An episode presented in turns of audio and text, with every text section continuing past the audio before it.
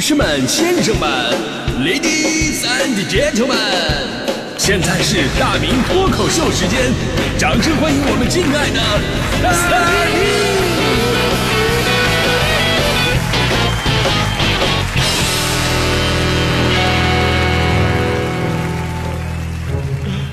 明！好，欢迎各位来到今天的大明脱口秀，我是大明啊。呃，东京奥运会啊，在历经波折之后，总算是如期开幕了。那说到这一届奥运会呢，其实从咱们老百姓的角度来讲啊，真的是，你没发现是存在存在感最低的一届奥运会？为什么呢？一个是受疫情影响，它推迟了一年，大家伙那种本来的那种期待感吧，就泄了很多。呃，再加上即便是现在全世界疫情控制的也不是那么的好，经常有人因为这个呃感染新冠病毒呢导致退赛。再加上日本民众啊对这次奥运会很多人都持抵触的态度，啊，让日本奥组委呢觉得两头不是人。你说办吧，老百姓埋怨；你不办吧，本来就亏得要死。你要真不办的话，那就不是要死，那真死了，那就对吧？你忙活了好几年，总得见点回头钱啊。所以呢，这次奥运会呢，就在这种内忧外患的背景之下开始了。你别说是日本人，其实咱们国内关注度啊，也相对降低了很多。好多人都不知道二十三号那天是开幕式。那天我还跟大迪说呢，大迪走啊，找个地方看开幕式啊。大迪的第一个反应竟然是开幕式，开谁的墓？谁的墓又被发现了？分金定穴吗？我说大迪，你能不能跟我聊点阳间的事儿？开幕式，奥运会开幕式。这是了解一个国家文化艺术最好的窗口，也是奥运会最重要的组成部分，可以说是这个国家国力的和智力的综合体现啊！你能不能看点有用的？别老看成天什么鬼吹灯啊那些阴间的东西。大迪同学深受感动，那天跟我一起看了东京奥运会的开幕式，看到一半的时候，扭过头来跟我说：“不是，我感觉这还是阴间的东西啊。”的确啊，这届开幕式呢，有一些环节让很多朋友看不太懂，有的呢是舞蹈啊，真的太内涵了，咱们普通人的审美呢跟不上；还有就是妆容啊、打扮呢，确实让我们觉得有点这个呃鬼魅，对吧？再加上体育场旁边飘那个巨大无比的人头热气球，啊，人头热气球大家伙都看着了吧？是不是？还不是那种可爱风的。你要是飘一个哆啦 A 梦的脑袋，我啥都不说。你飘那个，说实话，你有点太写实啊。而且我怎么看特别像我自己。真的，我就觉得热气球好像为我量身定做的，真的。而且那个颜色也不对，你白天看的面如死灰，到了晚上看，它自己还会发光那种。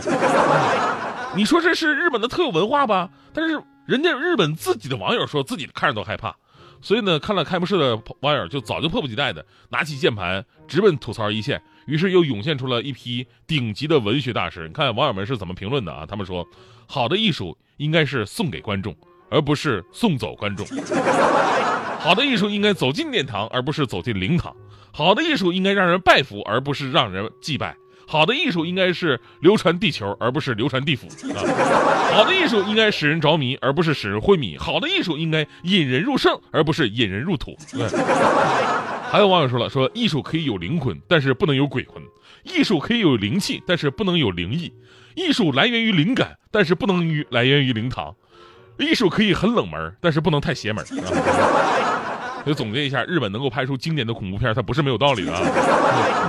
而咱们在这也得辟个谣啊，辟个谣，就是在网上传的一些那个演员化妆化妆成那种僵尸的模样了，还有变异的奇形怪状那些图片呢，在网上大肆传播，说什么东京奥运会开幕式有多恐怖，这些图片都是不真实的啊，那是日本一个文化节上的活动，跟这届奥运会没有任何的关系。所以呢，就算你看着不爽吧，咱也不能以讹传讹，说假话，对吧？那这次奥运会开幕式啊，其实也有很多我觉得挺好的东西，比方说组成地球无人机表演那个，还有那个日本的老牌节目《超级变变变》，对吧？里边小蓝人跟小白人在两百多秒的时间当中模仿了五十种奥运比赛项目，我觉得这个真的特别经典。只不过呢，由于整体性吧，咱有的地方确实欣赏不了。于是呢，让全世界的网友们开始各种吐槽，甚至有网友说了，说东京开幕式都不如那个京东开幕式，真的。所以呢，我分析了一下啊，其实被吐槽啊，除了他们自己太能作，很多朋友都通过各种新闻渠道了解到了，原定的那个开幕式的导演团队啊，挨个不是被迫辞职了，就是被迫降职了，啊，一点话语权都没有，导致从头到尾没有一个统一思想。除了这个原因之外呢，我觉得还有两个原因特别的重要，一个呢就是当年。里约奥运会闭幕式上，当时日本所展示的东京八分钟，那八分钟真的是太惊艳，特别好看啊，就让人有很高的一个期待。我重复一下那个东京八分钟里边的大概的内容，就是日本很多的知名运动员和各种我们耳熟能详的动画角色，像哆啦 A 梦啊、马里奥们呐，轮番上阵。最值得称道的画面就是马里奥从东京的水管道啊穿越地心，来到水管道的另外一边的里约。最后呢，当时还是日本首相的安倍晋三穿成马里奥的样子从水管道出现，那一刻确实惊艳了电视机前所有的人。于是大家伙就怀揣着这样的一个期待，来到了五年之后，结果呢，交出了这样一幅作品。所以网友评论说，这或许就是开题报告和毕业论文的差别吧。而从我们的行业来讲呢，这就是评奖节目和日常节目的差别啊。期待太高，落差太大是一个原因，另外一个原因呢，就是没有对比就没有伤害。说这次东京奥运会开幕式结束之后，发生一个特别神奇的事儿，就是在各大视频网站。二零零八年北京奥运会的开幕式点击量突然暴涨，啊，你说这个今年都二零二一年了，大家伙回头看零八年的北京奥运会，而且弹幕啊被集体刷了啊，都说是自己从二零二一年穿越回来的，刚才被东京的开幕式给整憋屈了，现在来看点正常的啊。其实你要知道啊，东京奥运会开幕式的制作成本是多少？九点七亿人民币，这个数字。是什么概念呢？比北京奥运会开闭幕式以及残奥会的开闭幕式之和还要多出一点四个亿，而北京奥运会呢，则在外媒的关于奥运会开幕式的历史排行榜上牢牢地占据了第一的位置，堪称史上最佳开幕式。如果你说这一次东京奥运会是在疫情的背景之下无法施展拳脚，其实咱想一想，当年北京奥运会举办的二零零八年。那也不是说一个特别顺当的年份呢，对于中国来说，那是多灾多难的一年呢。那一年您还记得吗？南方雪灾，受灾人口多达一个亿，三万只国家野生动物被冻死，再加上一千五百多亿人民币的财政损失。那一年汶川大地震八点零级，温家宝总理在北川中学临时的教室黑板上写下了四个字：多难兴邦嘛。就在那样一个大背景下，我们也是克服万难，节俭办奥运，照样不是办出了史无前例的一届奥运会吗？这背后体现的就是咱们中国人极其强大的凝聚力和自我牺牲的精神，啊，那届奥运会那届奥运会的开幕式啊有多精彩，咱就不说了啊，大家伙在网上随便看，咱就说一件事儿背后的故事，您就能感受到参与者的情怀跟精神。就在开幕式的节目出演之后吧，有百分之四十的节目是需要改动的。导演觉得，哎，这块我们可以再改改别的，这块我不要了。其中就包括了不得不忍痛割爱的皮影戏。皮影戏也是咱们中国的文化一种传统嘛，对吧？而且这一场演出是一千多名演员花了整整一年的时间辛苦排练完成的，两百多斤的道具啊压在两个演员的肩膀上，那后背都勒出了一道道的血痕呢。